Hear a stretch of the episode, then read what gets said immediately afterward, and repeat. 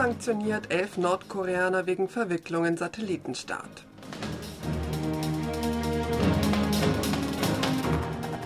Jun reist am 11. Dezember zu Staatsbesuch in die Niederlande.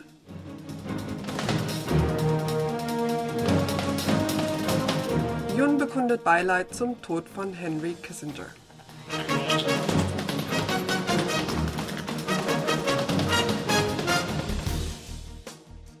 Die südkoreanische Regierung hat gegen elf Nordkoreaner wegen deren Beteiligung am jüngsten Start eines militärischen Aufklärungssatelliten durch Nordkorea Sanktionen verhängt.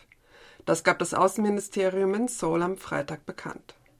Auf die Sanktionsliste wurden vier Beamte der nordkoreanischen Raumfahrtbehörde NASA gesetzt, die den Start des militärischen Spionagesatelliten Malikyong 1 mit der Trägerrakete Chollima 1 am 21. November geleitet hatten – darunter Vizedirektor Ri Chol-ju.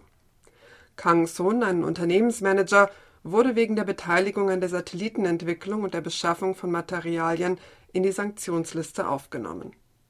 Sechs weitere Personen wurden wegen ihrer Teilhabe an der Forschung und Entwicklung sowie dem Einsatz von ballistischen Raketen mit Sanktionen belegt. Zu ihnen zählt Chin Su-nam, Botschaftssekretär in der nordkoreanischen Botschaft in Russland. Für zehn der betroffenen Nordkoreaner mit Ausnahme des Botschaftssekretärs Chin ist Südkorea weltweit das erste Land, das sie mit Sanktionen belegt. Neben Südkorea haben die USA, Japan und Australien nach gegenseitiger Abstimmung beschlossen, jeweils eigene Sanktionen gegen Personen mit Bezug zum jüngsten Start eines Aufklärungssatelliten durch Nordkorea zu verhängen. Das gab US-Außenminister Anthony Blinken in einer Erklärung am Donnerstag nach Ortszeit bekannt. Es sei das erste Mal, dass die vier Länder koordinierte Sanktionen gegen Nordkorea bekannt geben, hieß es.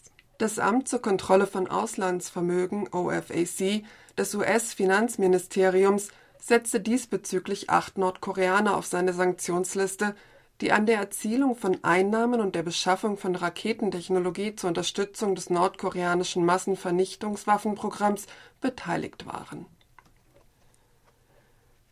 Präsident Yoon Suk-yeol wird in diesem Monat zu einem Staatsbesuch in die Niederlande reisen. Das Präsidialamt teilte am Freitag mit, dass Yoon und die First Lady Kim Kon-hee vom 11. bis 14. Dezember auf Einladung von König Willem Alexander in die Niederlande reisen werden. Die Niederlande seien unter den Mitgliedsländern der Europäischen Union der größte Investor in Südkorea und der zweitgrößte Handelspartner Südkoreas in der EU nach Deutschland. Das Land sei ein Produzent von Halbleiterausrüstung der Weltklasse und ein Schlüsselpartner Südkoreas in den globalen Halbleiterlieferketten, hieß es. Das Präsidialamt erklärte, dass dies der erste Staatsbesuch eines südkoreanischen Präsidenten in den Niederlanden seit Aufnahme diplomatischer Beziehungen zwischen den beiden Ländern im Jahr 1961 sein werde Präsident Yoon Suk-yeol hat zum Tod des früheren US-Außenministers Henry Kissinger sein Beileid ausgesprochen. Das Präsidialamt teilte mit, dass Yoon am Freitag eine Beileidsbotschaft an die Hinterbliebenen gesandt habe. Laut dem Präsidialamt schrieb Yoon darin, dass er die lebenslangen Bemühungen Kissingers für den Weltfrieden und die Freiheit sehr geschätzt habe. Er bezeichnete Kissinger zudem als einen Strategen, der die Eckpunkte der Außenpolitik der USA formuliert habe und als einen Gelehrten der internationalen Politik. Er erinnere sich sehr gerne daran, wie der Verstorbene bei einem Treffen im September letzten Jahres seine unerschütterliche Unterstützung für das südkoreanisch-US-amerikanische Bündnis gezeigt und seine Einsichten in internationale Angelegenheiten erläutert habe, hieß es weiter. Kissinger verstarb am 29. November im Alter von 100 Jahren in seinem Zuhause im US-Bundesstaat Connecticut. Präsident Yoon Suk-yeol hat den Rücktritt des Chefs der südkoreanischen Rundfunkaufsicht genehmigt. Dies teilte das südkoreanische Präsidialamt am Freitag mit. Zuvor hatte Lee Dong-gwan, Chef der Kommunikationskommission KCC, im Vorfeld einer parlamentarischen Abstimmung über einen gegen ihn gerichteten Amtsenthebungsantrag seinen Rücktritt angeboten. I habe nach Angaben des Präsidialamtes die Entscheidung damit begründet, dass er zuletzt seinen Hauptaufgaben nicht mehr angemessen hätte nachkommen können und er Sorge habe, dass im Falle der Verabschiedung des Amtsenthebungsantrages die KCC aufgrund seiner Suspendierung lahmgelegt sein werde, hieß es. Die südkoreanischen Exporte sind im November den zweiten Monat in Folge gestiegen.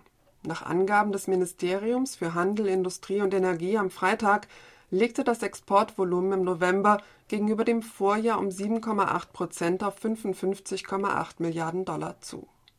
Die Einfuhren brachen um 11,6 Prozent auf 52 Milliarden Dollar ein. In der Handelsbilanz wurde demnach ein Überschuss von 3,8 Milliarden Dollar verzeichnet. Zuvor hatte Südkorea im Oktober erstmals seit 13 Monaten wieder ein Plus bei den Ausfuhren verbucht. In der Handelsbilanz wurde den sechsten Monat in Folge ein Überschuss verzeichnet. Im November stiegen die Ausfuhren bei zwölf der 15 wichtigsten Exportprodukte des Landes an. Die Halbleiterexporte wuchsen um 12,9 Prozent auf 9,5 Milliarden Dollar. Damit treten sie erstmals seit 16 Monaten ins Plus. Der ukrainische Präsident Volodymyr Zelensky hat erklärt, dass der Umfang der Waffenlieferungen Nordkoreas an Russland sehr groß sei. Nordkorea stelle Russland 122 mm und 152 mm Artilleriegeschosse sowie 125 mm Panzergranaten zur Verfügung, sagte Zelensky in einem am Donnerstag veröffentlichten Interview mit der japanischen Zeitung Nihon Keizai Shimbun. Die Ukraine fordere Länder, die Waffen an Russland lieferten oder liefern wollten, zur Unterlassung auf, sagte er.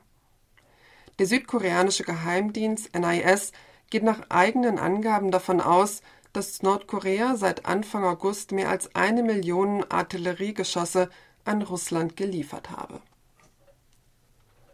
Die neue Wache in Berlin verfügt nun über Informationen in koreanischer Sprache. Das gab die südkoreanische Botschaft in Deutschland am Donnerstag bekannt. In der Gedenkstätte standen bisher neben Deutsch Informationen in acht Fremdsprachen zur Verfügung, darunter Englisch und Französisch. Koreanisch kam nun als neunte Fremdsprache hinzu. Botschafter Kim Hong-gyun sagte, dass die Installation des koreanischen Informationstextes in freundschaftlicher Kooperation aus Anlass des 140. Jubiläums der Beziehungsaufnahme zwischen Korea und Deutschland dieses Jahr zustande gekommen sei. Beide Länder würden weiterhin in zahlreichen Bereichen eng zusammenarbeiten um für die Bevölkerung spürbare diplomatische Ergebnisse zu erzielen. Die neue Wache wurde 1818 errichtet und dient seit 1993 als nationale Gedenkstätte Deutschlands. Das waren die aktuellen Nachrichten von KBS World Radio.